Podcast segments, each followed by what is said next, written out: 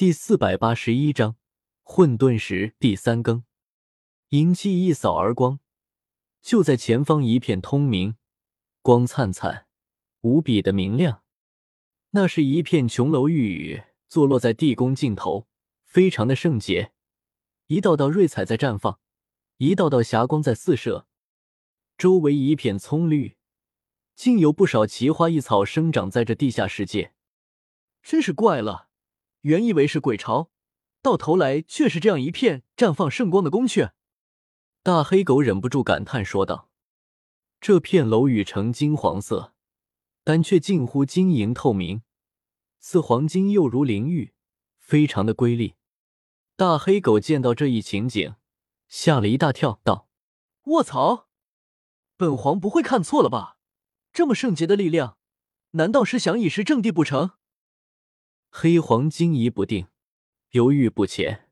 他担心有人想以示正地。叶天秀摇了摇头，说道：“不可能出现什么师弟，里面都发生了这么大的动作。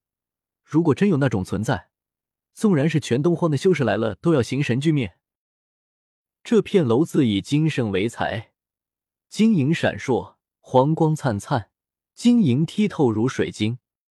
他们给接而上，脚下的玉阶。流溢瑞霞，没有一点阴气，倒是充满了芬芳的花香。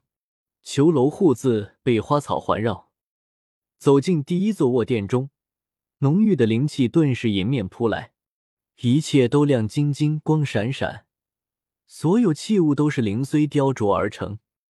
不久后，叶天秀与大黑狗进入了第四层大殿，人类修士的尸体更多了，整整一地。横七竖八，在这一层殿宇内，有六具特别的尸体，并不是人类，而是六名羽化道人，全都皮包骨头，身穿道袍。他们的皮肉金灿灿，干巴巴的包在骨头上，体表生有一些短小的羽毛，用手触碰，他们的身体中肉万钧，羽毛铮铮作响。这并不是阴气化形而成，而是真正的修士作化后。被人祭炼成的阴灵入主，这样强大的古尸，具有不可思议的战力，超越四级秘境。六名羽化道人都被打死了，强大的金身被打的折断。这几名圣地传人果然恐怖。大黑狗在一旁惊叹着说道：“前方只剩下了最后一座光明的大殿，在漆黑的地下石时闪闪发光，地层深处都被掏空了。”第六座宫廓格外悠远，像是悬在半空中一般，看起来更加飘渺。最后一层大殿，一切秘密都在那里。叶天秀双眸含着炽热的光芒，也许会有九秘，也许会有其他，肯定是个非同寻常的地方。他快速向前冲去，极道兵器。大黑狗跟上前来，双眸闪烁光芒。恨不得给抢过来！就在这最后一座光明大殿内，大家显然正在进行大战，连极道武器动用都这么的激烈，可想而知对手的强大。他并没有立刻进去，与大黑狗停在远处，静静等待。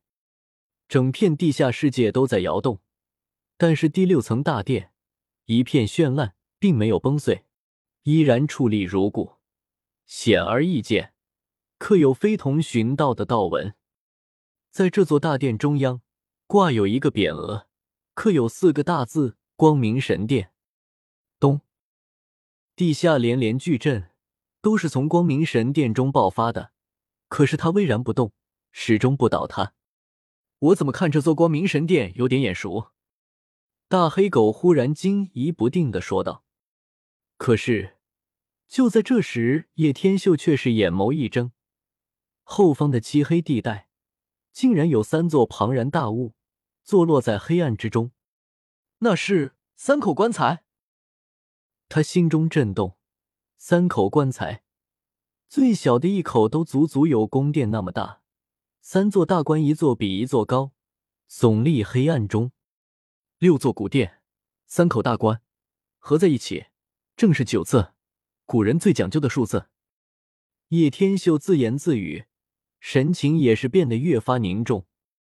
就在这时，光明神殿突然巨震，而后很快一下子安静了下来，极道纤维锐减，慢慢归于平静。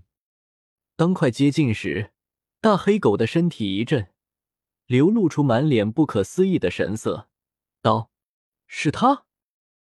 你看出了什么？”叶天秀急忙止步，停住身形，回身望向他：“这哪里是什么光明神殿？这明明是大帝的寝宫，不知被哪个王八蛋改弄到这里，胡乱改了名字。”大黑狗低声咒骂着喊道：“什么？”叶天秀心中震动，眨了眨眼眸。然而，任他百般追问，大黑狗似乎都不再多说什么了，以沉默来对应。这座光明大殿很深远，极道纤维还在四射，可是很多人类修士几乎快大打出手，互相大战起来了。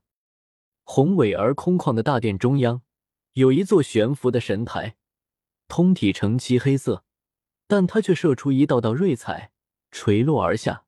非常的神秘，最让人心动的是，神台上垂跪着一张兽皮古卷，看起来非常普通，但一下子让所有人都激动了起来。每一个人都想冲过去，将它抢到手中，据为己有，因为那很有可能是九秘。万出、江家、大眼、万出、江家、子府、道一、瑶光等各大圣地，他们的最强传人都是毫发无损。至于姬家少了神体的存在，姬子月加之也并没有下来，很显然少了一个有力的争锋对手。大殿中，瑶溪、江家神体、瑶池圣女，还有其他圣地的那些高手等人，皆相互戒备，都想出手抢夺黑色神台上的兽皮古卷。叶天秀忽然注意到旁边传来了异常，偏头一看，倒吸一口凉气，他发现。大殿中有一座古塔，起初他以为是摆设，现在才发现是一座非常可怕的武器。古搭半透明，可以清晰的看到颜如玉被镇压在第五层中，他手中光芒闪烁，正在以极道兵器抗衡着。这座塔共有七层，最高一层盘坐着一团魔龙的身影，正是他在主导古搭，镇压颜如玉。这个人绝对无比强大。这座古搭虽然是大气，但怎么可能与极道武器相提并论呢？差得远了。此人是靠绝对实力封住了将有极道兵器的颜如玉，他就是第六层大殿的守护者。黑皇忽然之间似乎非常激动，道：“这他妈的是瑰宝混沌石，是昔日大帝睡觉的床。”特么的，漆黑的台原来是混沌石，也就是说，在争夺着大地昔日睡过的床吗？这样一想，叶天秀顿时一阵恶寒。